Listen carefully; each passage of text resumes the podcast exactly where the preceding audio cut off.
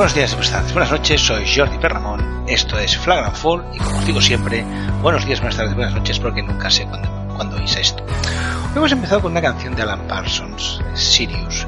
Sirius es muchas cosas, es, básicamente, o por lo que es más conocido, eh, pues es porque es una estrella.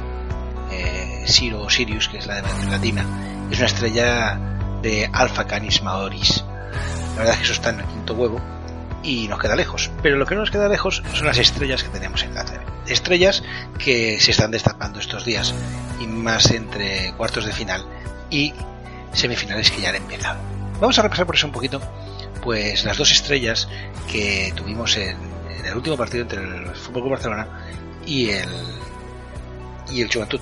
En este caso vamos a hacer un repaso de, de, esos partidos de cuartos de final, el segundo partido de cuartos de final, que hizo que, pues por un lado, el Real Madrid eh, pasara directo al hacer 2-0, el Barça era 2-0 también, y el técnico de Zaragoza sorprendiera y hiciera también 2-0 ante Quirole Pasconia. Después tenemos que Unicaja y Valencia empataron a 1 y al final, pues Valencia se acabó imponiendo. Pero vamos a repasar un poquito primero los resultados de esa de esa última jornada. ¿vale? Bueno, veremos un poquito todos. Eh, para que recordemos cómo han ido los cuartos y todo. Por un lado tenemos que el Kirol Bets en el primer partido caía en casa 81-91 contra Técnico, el Real Madrid se imponía su 98-75 al Maxi Manresa, Valencia caía en casa 78-85 contra Unicaja y el Barça se imponía 87-61 al Diverse Seguro Juventud. En el segundo partido, que ya era podía ser decisivo y lo fue en la mayoría de casos, el técnico acabó de apuntillar a un kilo de Vasconia muy perdido, 76-69. El Unicaja dejaba escapar la oportunidad de meterse en las semis al caer en casa por 69-76 ante Valencia Basket. El Divina Seguro Juventud Fútbol Barcelona acaba con un 86-107 espectacular por parte de los Blaugrana, con un partido de los dos bases simplemente espectacular, porque tenemos que el bueno de Nicola Boritola, que por cierto le acabo dando su camiseta de calentamiento a una compañera de equipo de mi hija, lo digo para que lo sepáis, y tengáis envidia, obviamente, pues como os digo, Nicolás Pedro Secas con 41 de valoración, que es espectacular. Espectacular, es espectacular. La cosa es que el señor Tomás Actel, Monsieur Actel, es el chico de Bessiers, pues dijo, sí, sí, lo que tú quieras, pero aquí el que manda soy yo, y se cascó un 44 de valoración.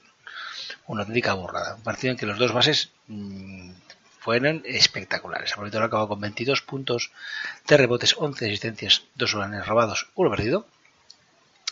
41 de valoración y Ertel se fue a bueno, 32 puntos, que creo su récord en, en ACB, 4 rebotes, 9 asistencias, 1 robo, 2 pérdidas y 44 de valoración. La verdad es que fue un duro de base espectacular, maravilloso. Y se acabó llevando el conjunto blaugrana que dominó el partido bueno, con bastante comodidad. La verdad es que pienso que el partido solo tuvo bastante dominado bastante de mayor parte del tiempo. Por último tenemos el, en esa segunda jornada pues tenemos el Baxi Manresa que caía en casa por 73-88 contra el Real Madrid. Un partido que bueno, eh, fue una fiesta en Manresa con reconocimiento a sus jugadores que han hecho un temporadón espectacular, simplemente espectacular, y que ojalá el año que viene les vaya igual de bien y también teniendo en cuenta que jugarán en Europa, que no los castigue mucho a jugar en Europa. Por último teníamos que la eliminatoria entre Valencia y Unicaja, como os he dicho, se iba a un tercer partido.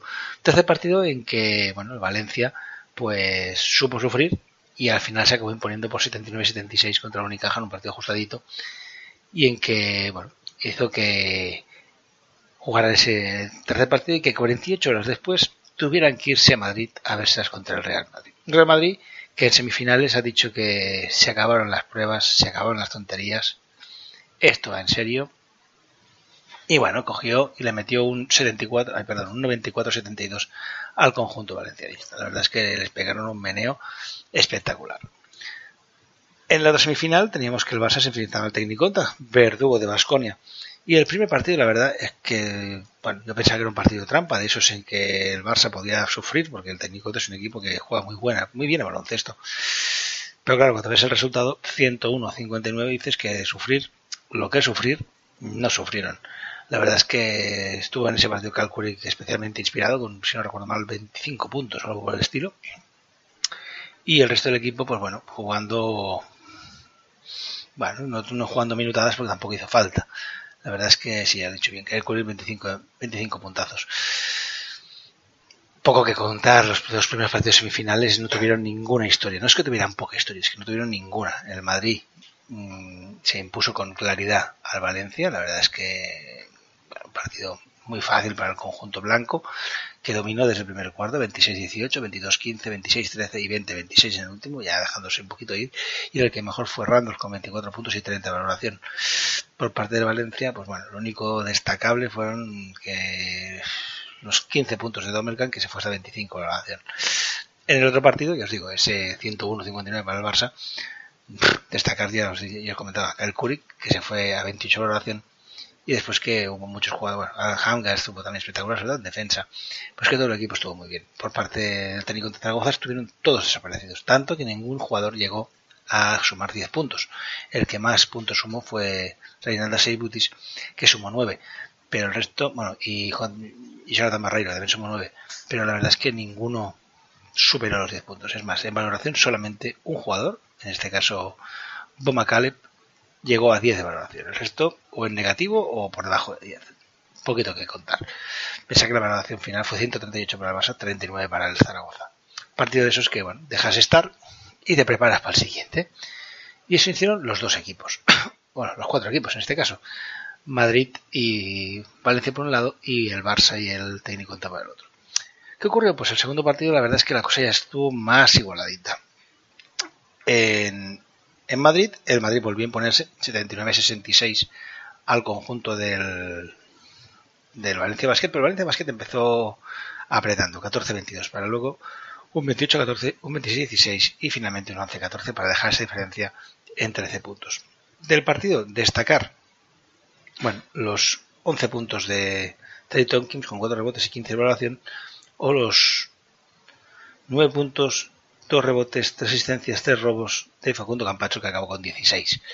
No destacaron otros jugadores, pero sí hubo una gran repartición entre la anotación con tres cuatro jugadores del Madrid por encima de 10 puntos y un par más que se quedaron ahí, con Randolph con 9 y Campacho, Campaso con 9 también.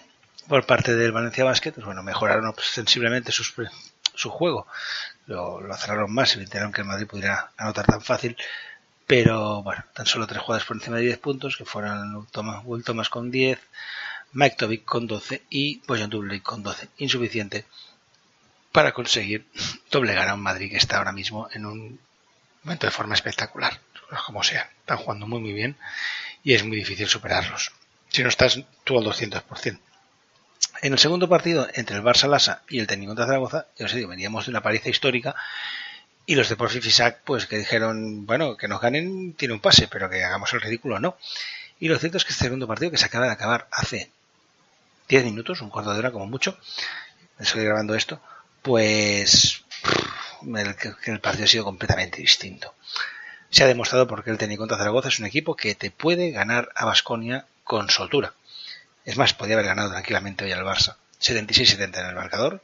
Partido muy, muy trabado de los Lauranas por culpa de un excelente trabajo del conjunto zaragozano, que con una zona más chap, si no recuerdo mal, están, le han hecho la vida imposible. Después de ganar, este metían en una zona y el Barça se le ha atragantado, mucho. Mucho es que, aparte del porcentaje de triples, ha sido paupérrimo. 6 de 29 se han tirado demasiados triples y para un 21%. La verdad es que muy mal. Por suerte para el Barça, pues hemos tenido que esta no y no ha estado fino. Ha empezado muy bien, pero ha acabado con uno de 7 en triples, no, tan solo 9 puntos y es que bueno, Zaragoza tampoco está fino, es la línea de 3, 6 de 24, 25%. Al final, la, la batuta mágica de Tomás Hertel, por cierto, jugador que dicen que el Barça no quiere renovar. A ver, yo que soy aficionado de la Guarana, ya os digo, renovación automática de Hotel. Este jugador hay que seguirlo teniendo. Es un auténtico crack. Hoy se ha vuelto a cargar el equipo a la espalda. 21 puntos. Solo otras asistencias, pero dos robos y 18 valoración. La verdad es que yo no entiendo que me digan, no, no, es que este tío no sirve. Oh, joder, si este no sirve, que me expliquen cuál sirve. La verdad es que del partido, les digo, ha sido un partido con mucho trabajo. Al final del partido, el bueno de Adam Hanga se ha metido 6 o 7 puntos seguidos para acabar con 10, pero ha tomado responsabilidades. Pero bueno, si miras la valoración en general, solamente ha sumado 7 para 10 puntitos. La culpa, pues un Zaragoza que hoy os digo, le ha hecho la vida imposible al Barça, le ha complicado mucho la asistencia. 14-21 el primer cuarto, 22-19 el segundo, 25-11 el tercero, que el Barça ahí se ha despeinado. La verdad es que se ha desmelenado de forma espectacular, ha hecho un tercer cuarto espectacular, recuperando la ventaja al conjunto Maño. Y último cuarto, 15-19 para el conjunto Maño. Tengo sensación de que el tercer partido, que será, pues, os lo digo, el tercer partido tendremos que el Valencia recibe al Real Madrid el día 12 a las 9 de la noche. Perdón, el día Zanne, estoy mintiendo como un bellaco.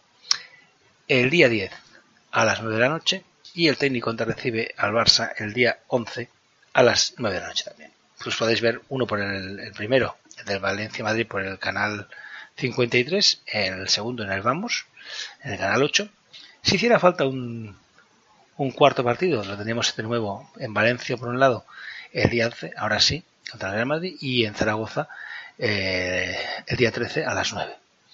Y si hiciera falta un quinto partido, que ya lo veremos, viendo cómo han ido las cosas, no creo que haga falta llegar al quinto, no os quiero engañar, pero eh, es una posibilidad que existe, sería el día 15 el Barça a las seis y media contra el Teniconta y el Real Madrid el día 15 también el, a las 9 de la noche.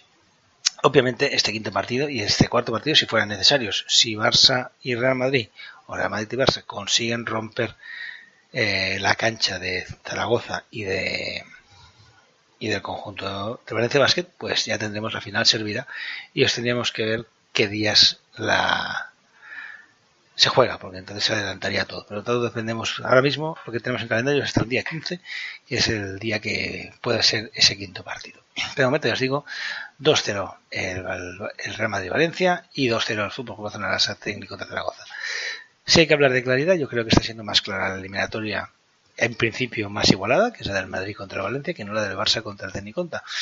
Imagina porque este segundo partido contra el técnico contra, la verdad es que el Barça ha sufrido mucho, ha tenido que tener mucho, mucho, mucho, mucho, mucho de experiencia y de trabajar mucho para conseguir llevárselo. Pero, quién sabe, igual el próximo partido empieza a meterlas como churros y se acaba rápido, o el técnico contra le da la vuelta, ya veremos. En el otro lado, la sensación es que Real Madrid y Valencia, pues como si Valencia estuviera ya un poquito con los deberes hechos, ya está en Euroliga, que es lo que en principio querían, y bueno, si ganan, ganan, y si no ganan, no ganan. Que raro, obviamente, dar una alegría suficiente.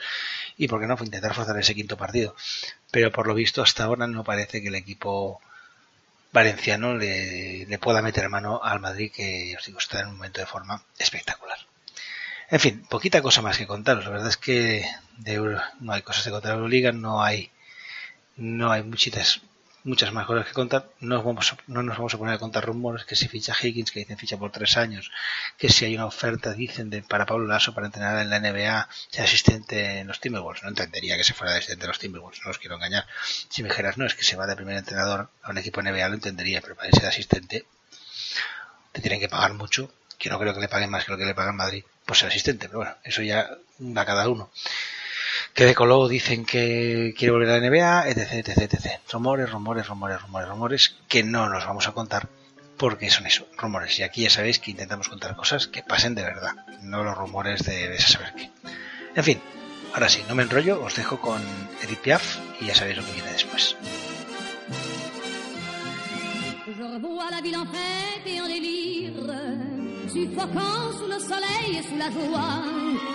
J'entends dans la musique les cris, les rires qui éclatent et rebondissent autour de moi. Et perdu parmi ces gens qui me bousculent, étourdi, désemparé, je reste là. Quand soudain je me retourne, il se recule, et la foule vient me jeter entre ses bras. Emporté par la foule qui nous traîne, nous entraîne, écrasés l'un contre l'autre, nous ne formons qu'un seul corps. Et le flot sans effort nous pousse enchaîner l'un et l'autre, et nous laisse tous deux épanouis, enivrés et heureux entraîné par la foule qui s'élance et qui danse une folle farandole, nos deux mains restent soudées. Et parfois soulevés, nos deux corps enlacés s'envolent et retombent tous deux épanouis, enivrés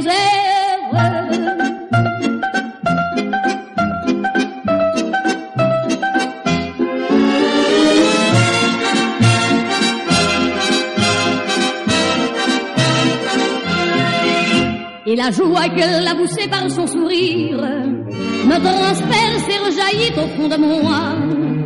Mais soudain, je pousse un cri parmi les rires quand la foule vient l'arracher d'entre mes bras. Emporté par la foule qui nous traîne, nous entraîne, nous éloigne l'un de l'autre, je lutte et je me débat.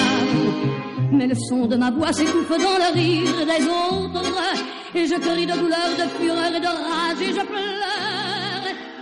Bien, pues suena de fondo de Piaf y en el aire tomamos, tenemos un aroma de naftalina. Una combinación que solo puede significar una cosa en nuestro podcast, y es que llegamos al vintage, al tiempo de la nostalgia, al tiempo de lo antiguo. Bueno, seguimos a la NBA, una NBA de la que sabemos muchos datos estadísticos. Quién es su máximo anotador histórico, que es Karim Abdul-Jabbar, un pedazo de pívot que metió la friolera de 38.387 puntos. Que John Stockton es el máximo asistente de la historia con 15.806 asistencias dadas. O que el que más rebotes ha capturado es el gran Will Chamberlain, que cogió 23.924. Unos datos que están muy bien, pero que no podríamos contar si alguien no hubiera anotado la primera canasta, los primeros puntos un honor que recayó en un base nacido en King Gardens en Queens, de Nueva York. Ese base, nacido en Queens, era Oscar B. Ossie Schetman, que nació el 30 de marzo de 1919 y que falleció el 30 de julio de 2013. Y la verdad es que era un tío de 1,80 que, que llegó, que jugaba de base. Ossie Schetman jugó para la Universidad de Long Island, los Blackbears, que el primer año en que jugó acabaría en batida, con un espectacular 21-0. Eso les ayudó a colocarse campeones de la NIT, con Sketchman promediando 4,7 puntos por partido. En los Blackbears estará tres temporadas, conquistando dos campeonatos NIT, en concreto los del año 39 y los del año 1941. Tras graduarse se une a los Philadelphia Fast, con los que gana en 1943 la ABL. Al año siguiente se convierte en el máximo anotador de la liga, promediando 10,5 puntos, título compartido con Mike Bloom. Tras dejar Filadelfia, se marcha en el 46 a los New York Knicks de la PAA, que, como sabéis, es una liga que se acabaría funcionando con la NBL en el 49 para formar lo que se conoce actualmente como la NBA. En el partido inaugural de la NBA, Sketman lograría la primera canasta del campeonato en un partido que enfrentó a los Knicks contra los Toronto Huskies en el Maple Leaf Gardens. Los Knicks se llevarían la victoria por un ajustado 66-68, pero Sketman lograría esa primera canasta que se considera a día de hoy la primera de la historia de la NBA. Sketman jugaría 54 partidos en su primer año en la Gran Manzana, promediando 8,1 puntos por encuentro. Tras tan solo un año por eso en Nueva York, se marcha a los Patterson Crescents de la ABL, liga de la que es elegido en el quinteto ideal y en la que llevaría su equipo a las finales. Unas finales que perderían entre los Wildcats Bear Barons. Pero más que su trayectoria, de su trayectoria personal, lo importante que hizo Sketman fue abrir la data, estrenar el marcador, ser el primer jugador de la NBA en anotar.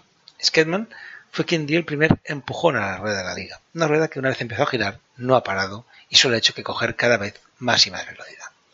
Tanta que como esa primera canasta, que llega con un contraataque de manual, con sus tres carriles bien marcados y con los dos y con los jugadores corriéndolo a la perfección, y anotando finalmente el bueno de Sketman. Comentaros que Sketman fue elegido en el 1928 para formar parte de los National, bueno, para formar parte del National Jewish Sport Hall of Fame y en el Long Island University Athletic Hall of Fame, algo que ocurrió en 2001. También se le ha incluido en el Basketball Hall of Fame de la ciudad de Nueva York y aparece en la película de 2000, película de 2008, The First Basket, película de la que tenéis un enlace puesto en, Pivot Wall, que está ahí la historia que os estoy contando. Os digo, bueno, sepáis. En fin, gracias a ese de First Basket, a ese contraataque también llevado, Sketman notaría esa primera canasta, que pasaría la historia como la primera en suarse a un partido de NBA. Él fue el que dio el primer empujón a la rueda del baloncesto de NBA, una rueda que tiene ahora una proyección mundial con jugadores de todo el mundo, que es retransmitida a todo el planeta, que curiosamente este año ha llevado al equipo que recibió esa primera canasta, Toronto, a la final de la NBA. Van 3-1, todo se ha dicho, y esperemos que se produzca un 4-1 y así ya ganen y la ciudad donde nació mi hija, pues pueda ser campeona de NBA, que me encantaría. La verdad es que desde que nació allí Carla hace ya nueve años, servidores de los Raptors. Pero bueno, como os digo, Toronto es el equipo que está ahora mismo en la final, que es el primer equipo que perdió el primer partido de la NBA ante los New York Knicks, por ese ajustado resultado de 66-68. Veamos si la diferencia de ese primer tiro, los Toronto Raptors son capaces de, anotar no la primera canasta, sino la que otorgue la victoria al final en la final, algo que también sería sin duda histórico. En fin, no me quiero enrollar más, así que os pongo música y en nada y menos tenemos una nueva sección de nuestro programa.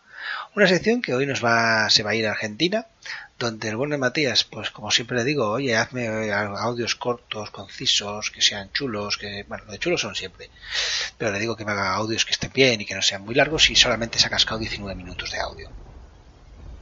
Es argentino, con todo el cariño del mundo, ya sabéis que para decir buenos días tardan una hora, para aplicar cosas de baloncesto y en este caso de tanking, vamos a dejarle 20 minutos, que menos. Así que no me enrollo más y os dejo con Matías que ha tanqueado un poco con el tiempo.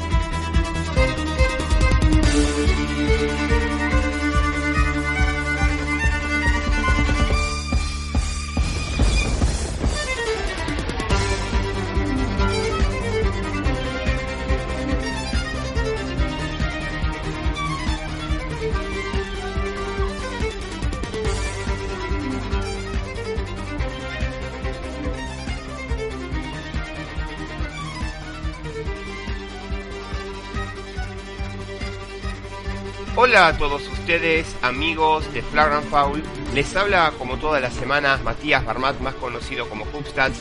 Y en esta ocasión voy a hablarles de algo que nosotros asumimos como una verdad eh, en la NBA, que es el tema del tanking, el tan preocupante tanking. Nunca está de más recordarle a los usuarios, a nuestros oyentes, eh, de qué se trata esto. El tanking es el arte de crear un equipo em, intencionalmente malo, a propósito malo, con la intención de perder partidos para obtener puestos altos del draft. Últimamente, casi todo el mundo concuerda que eh, uno necesita un gran jugador eh, en tu equipo para eh, ganar un campeonato en la NBA de hoy en día. El tanking entonces apunta a obtener este jugador eh, a partir de un puesto alto del draft, lo más alto posible del draft, y últimamente ganar un campeonato con em, la parte principal del equipo, con el core del equipo construido mientras se tanquea. La estrategia eh, se ha incrementado eh, exponencialmente y se ha vuelto increíblemente común en años recientes por cuanto a que ganar un campeonato de la NBA se ha devenido em, cada vez más, más, más y más difícil. Incrementalmente y exponencialmente difícil. Entonces, ¿cuál es el objetivo de este análisis? Entonces, este análisis apunta a determinar tres cosas diferentes en consecuencia. Primero, ¿cuál es el escenario razonable que el tanking podría darse? Eh, segundo, eh, ¿qué tipo de picks de draft debería recibir ese equipo? ¿Y cuáles serían las eh, probabilidades de que uno de esos picks de draft pueda representar un verdadero gran jugador.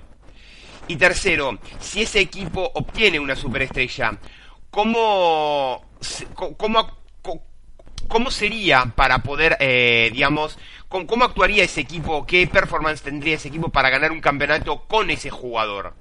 Es decir, ¿qué diferencia efectiva habría entre ese jugador, eh, o sea, ese equipo con o sin ese jugador? Para propósito de este análisis, yo voy a definir un gran jugador como un jugador de calibre eh, Salón de la Fama, un jugador de calidad Hall of Fame. Vamos a la primera parte de este análisis, que es el escenario del tanking. Determinar un escenario razonable de tanking es la parte más subjetiva de este análisis. El tanking puede tener muchas formas, puede, ah, adoptar muchas formas. Cuán pobremente un equipo esté colocado en la tabla depende de la competición del tanking. Cuán bien eh, ellos son drafteados, cuán, qué, buena posición de draft obtienen y cuán comprometidos al tanking están. Para, para, para tener un panorama, para tener un inicio, eh, yo hice una división, eh, yo digamos, eh, tomé una división que eh, el equipo de tanking ha hecho una decisión obvia para eh, reconstruir y temporalmente pasar por alto el aspecto competitivo, es decir, que ellos no son simplemente malos, es decir, que hay una intención más que obvia para querer obtener ese pick alto. Eh, por cuanto que ningún escenario podría encompasar todo, en su lugar decidí crear eh, tres, digamos, reconstrucciones recientes eh, modelados a partir de lo que se ha visto en NBA. Aquí están. Philadelphia 76ers. una reconstrucción dura. Los 76ers eh, digamos, empezaron su reconstrucción en la temporada 2013-2014, después de traspasar al jugador estrella Drew Holiday. Los 76ers, eh, digamos, se destacaban por su extrema, eh, por su extremo compromiso a tanquear, dejando de lado y quitándose de encima cualquier buen jugador que posiblemente podría ayudarles a ganar. Caer en este punto más bajo eh, ellos fueron, eh, digamos, eh, ellos fueron el segundo peor equipo en la historia de la NBA. Por lo tanto, eso es lo, que nosotros llamaríamos la reconstrucción dura. Les tardó cuatro años después de que comenzó. Y, recién cuatro años después los 76ers llegaron a playoffs por primera vez desde que esa reconstrucción empezó. Y por lo tanto termina el, fin de, esa reconstrucción tanto como este análisis concierne. Eh, entonces, el puesto de draft de los 76ers durante esa reconstrucción fue la siguiente. El primer año obtuvieron eh, el segundo el segundo pick. Al segundo año el tercer pick. Al tercer año el primer pick y el cuarto año cuarto pick. Porcentaje de victorias 23%. Eh, los Timberwolves. Un escenario de reconstrucción moderada. Eh, los Timberwolves empezaron su reconstrucción en la temporada 2014-2015 después de traspasar a Kevin Love. Sin embargo, ellos retuvieron una primera selección en Andrew Wiggins eh, de, vía trade, lo cual eh, ayudó a, digamos, la capacidad rebotera, eh, ayudó al rebote con muchísimo, muchísimo más profundamente. Entonces, el, tanking entonces duraría tres temporadas antes de que ellos pudieran volver a playoff. Durante este tiempo, su, su pick de draft eh, fue el siguiente. El primer año, primer pick, el segundo año, quinto pick y el tercer año, séptimo pick. Eh, porcentaje de victorias, 31%. Y en cambio tenemos Utah Jazz, que es un escenario de reconstrucción blando. El Utah Jazz eh, comenzó su reconstrucción cuando ellos perdieron ambos a Al Jefferson y a Paul Millsap. Sin embargo, eh, Gordon Hayward en el cuarto año les ayudó a hacer a los Jazz más respetables durante su reconstrucción que los otros dos escenarios. La temporada 2013-2014 fue también la primera temporada de la reconstrucción y duró tres temporadas antes de que pudieran llegar a playoff. El, el año de reconstrucción, bueno, el primer año cuarto pick, segundo año décimo pick y tercer año un décimo pick. Eh, esto entiéndase sin considerar que los sign and trade o eh, los picks que puedan eh, obtener vía traspaso. El porcentaje de victorias de los Jazz entonces en, en esos tres años fue el 42%. Ahora vamos a la segunda parte del análisis. ¿Cuáles fueron las probabilidades de draftear un jugador Hall of Fame? Para determinar esto, entonces, hay dos componentes a considerar. Primero, ¿qué tipo de picks de draft en la lotería del draft podría eh, producir o sería más proclive a producir eh, en cada posición de, de preclasificación? Y segundo, ¿cuál es la probabilidad de draftear un jugador Hall of Fame en cada posición de draft? Aquí entonces tenemos la primera cuestión bastante fácil, comenzando por em, comenzando por el draft de, de, la NBA de 2019. Entonces tenemos que eh, eh, en la nueva la nueva la, nueva tabla de porcentajes es que los tres primeros tienen 14%, el cuarto 12,5%, el quinto 10,5%, el sexto 9%, el séptimo 7,5%, el octavo 6, el noveno 4,5, el décimo 3, el undécimo 2, el 12 1,5, el 13 1 y el 14 medio. Nótese eh, entonces ahora que tenemos las eh, tenemos que los porcentajes en lotería en este último año fue muchísimo más parejo que en años anteriores. Entonces, eh, para, para, para poder establecer entonces la necesidad de probabilidades de draftar un jugador Hall of Fame, entonces yo utilicé obviamente el Draft Finder de Basketball referencia en orden a analizar este, e, estos datos. Analicé selecciones de draft en cada posición desde el año 50 hasta el 95 eh, a partir del 95 ya se incluyen algunos jugadores activos o muy recientemente retirados que eh, no tenían una chance de ser todavía Salón de la Fama porque no cumplieron el requisito de cuatro años de, retirado, por ejemplo, Dirk Nowitzki o Manu Ginobili. Eh, las probabilidades entonces de draftear un jugador Hall of Fame en cada posición fueron las siguientes. El primer puesto del draft, 33,3%. El segundo puesto del draft, 35,6%. El tercer puesto del draft, 17,8% el cuarto 6,7, el quinto 13,3, el sexto 6,7, el séptimo y el octavo 11,1 cada uno, el noveno 6,7, del décimo al 13 4,4% cada uno y el 14 2,2. Hay una variante bastante bastante inusual. Acorde a esto entonces uno podría draftear un eh, un pick eh, octavo del draft mejor que un cuarto del draft. Esta es una consecuencia desafortunada de ejemplos pequeños. Para combinar estos dos componentes, entonces eh, se hizo un peso de la probabilidad de recibir cada pick de draft con la probabilidad de draftear un jugador de Salón de la Fama en esa posición. Eh, solo yo solo completé estos, em, estas eh, probabilidades necesarias para los tres escenarios que mencioné anteriormente. Entonces los resultados serían los siguientes para el primer puesto del draft 18,8%, el segundo 17,5%, el tercer 16,9%, el cuarto 16,1%. Ahora, usando esta información se puede eh, cruzar estas referencias con cada escenario eh, de, resultados y para el ejemplo eh, que hablamos de Philadelphia 76ers, de la... Mm, de la reconstrucción dura, estaríamos hablando de un 69,3% de posibilidades de Hall of Fame. Para Minnesota Timberwolves, 48,4% y para Utah Jazz, 27,9%. Es decir, un ejemplo duro, un ejemplo moderado y un ejemplo blando.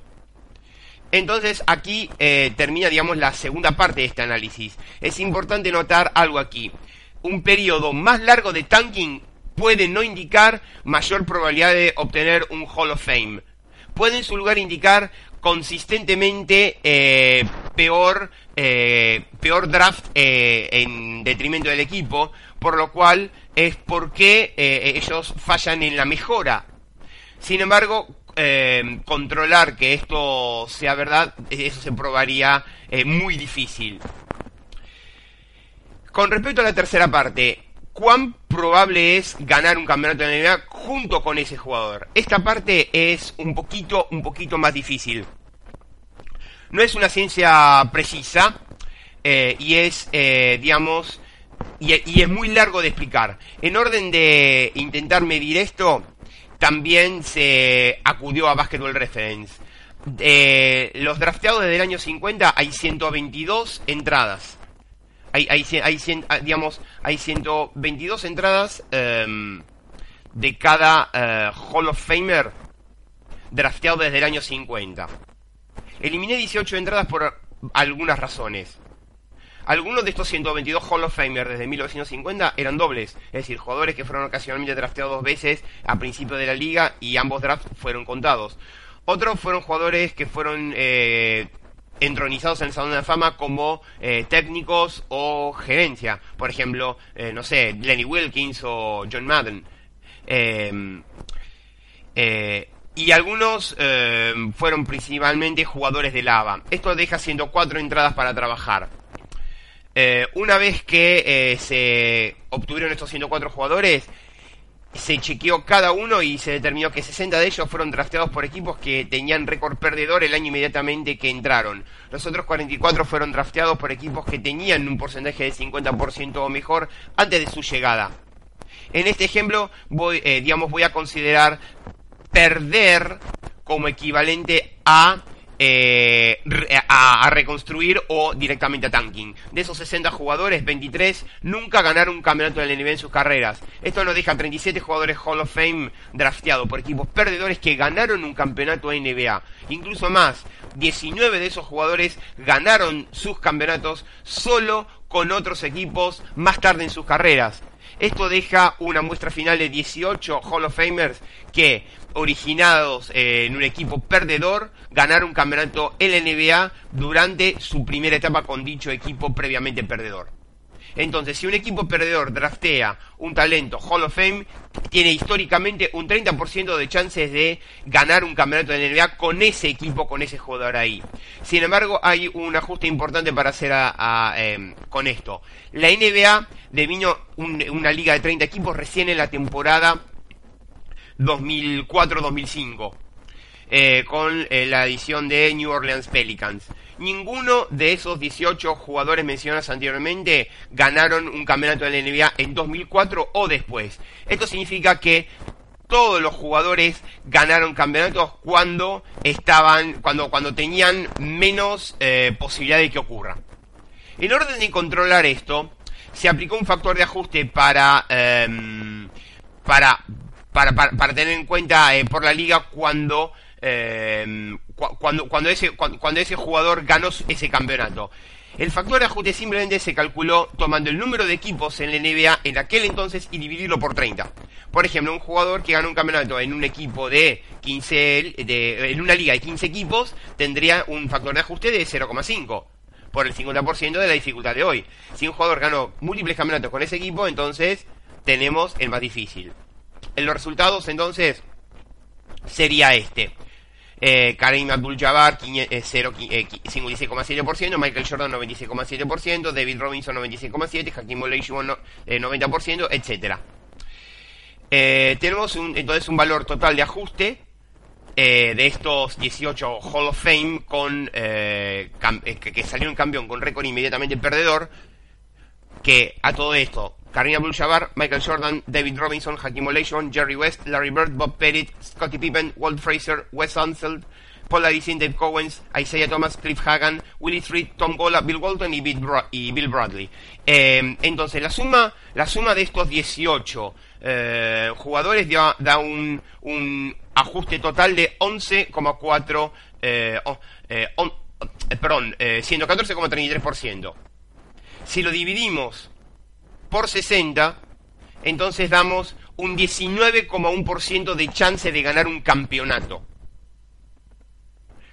Eh, si a eso lo ajustamos por em, eh, estos ejemplos que di, eh, ejemplo duro en el caso de Filadelfia, ejemplo moderado en el caso de Minnesota o en el caso en el caso blando en el caso de Utah, tendremos una chance en caso de jugar en esos equipos de 23% de victorias, 31 y de 42. Entonces,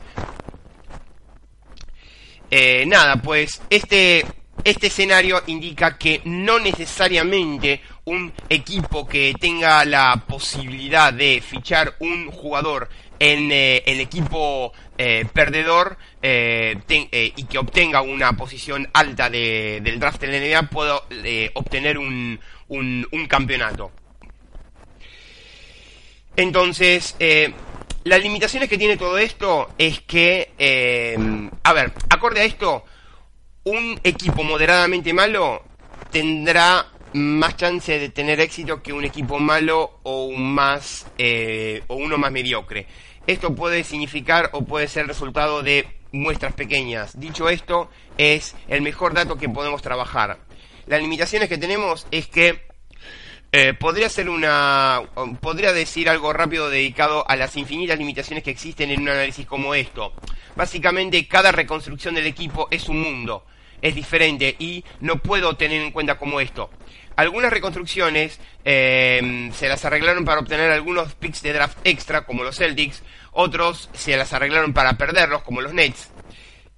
Algunas reconstrucciones eh, se las arreglaron para intercambiar picks eh, y, y, prospectos de, de equipos eh, NBA superestrellas que podrían no ser capturados aquí. Entonces, algunas reconstrucciones podrían tener periodos de tanking más largos debido a que simplemente no, eh, no encajan para construir buenos equipos de básquet. Por ejemplo, los Magic se podría considerar que se están reconstruyendo de que Dwight Howard se fue. Y sí, básicamente ah, hay mucha eh, movida para, para, al respecto para tenerlo en cuenta. yo, o sea, simplemente se, hizo lo mejor que se pudo. Las conclusiones es que eh, las chances de eh, obtener eh, un campeonato, entonces yo ya las dije, 14,3% para una para un escenario duro, 28,1% para un escenario moderado y un 14,9% para un escenario blando. ¿Cuán significativo es esto para cerrar?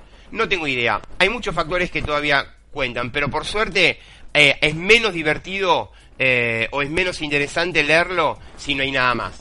Yo soy Matías Barmat, más conocido como Hubstats, eh, entonces me pueden seguir en las redes sociales, arroba Hubstats, eh, arroba WorldHubstats, con el hashtag Matías Numbers, entonces, y obviamente la página web www.worldhubstats.com será hasta la próxima.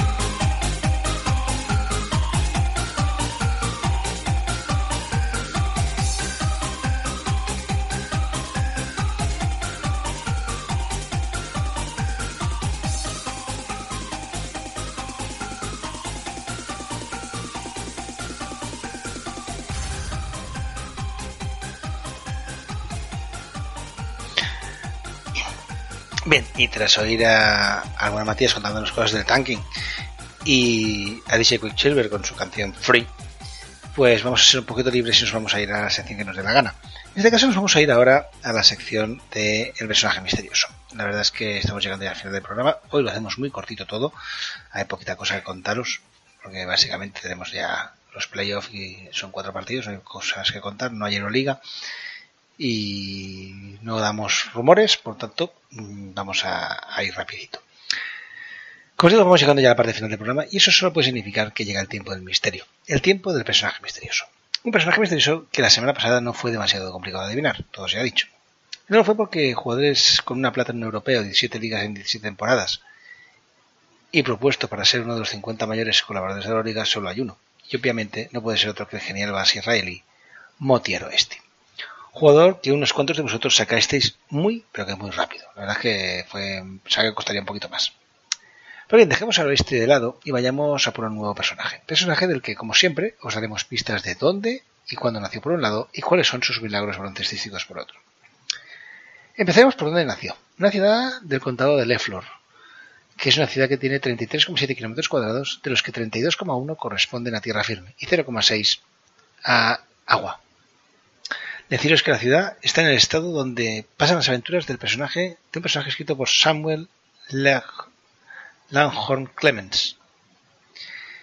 Por la ciudad pasan la ruta 82 que va de Brunswick hasta las Arenas Blancas de Nuevo México y la ruta 49.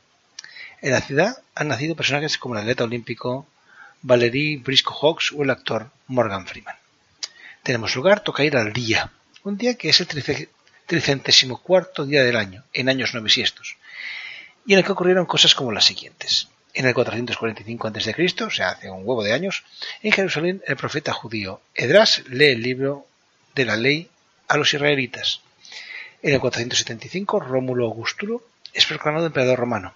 En 1512, en Wittenberg, Martín Lutero clava las 95 tesis en la puerta de la Iglesia de Todos los Santos, también llamada Schorskirche, o como se diga en alemán, siendo el inicio de la Reforma Protestante. Un poco más tarde, en 1541, el genio, el genio de Miguel Ángel termina la Capilla Sistina, termina de pintar en la Capilla Sistina el mural denominado El Juicio Final.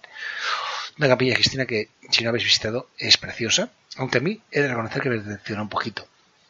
Poca luz, y un tío pesado diciéndole a silencio respeto, silencio respeto. Vale que no es para un sitio para ponerse a apoyar gritos, ni mucho menos, pero si te digo a mi, señora esposa, que iba conmigo en ese, en ese viaje, o mira qué cuadro, o qué fresco, más bonito, o has visto ese detalle, que me esté un tío en la oreja diciéndome que me calle, pues me, me toca un poco los huevos, no os quiero engañar.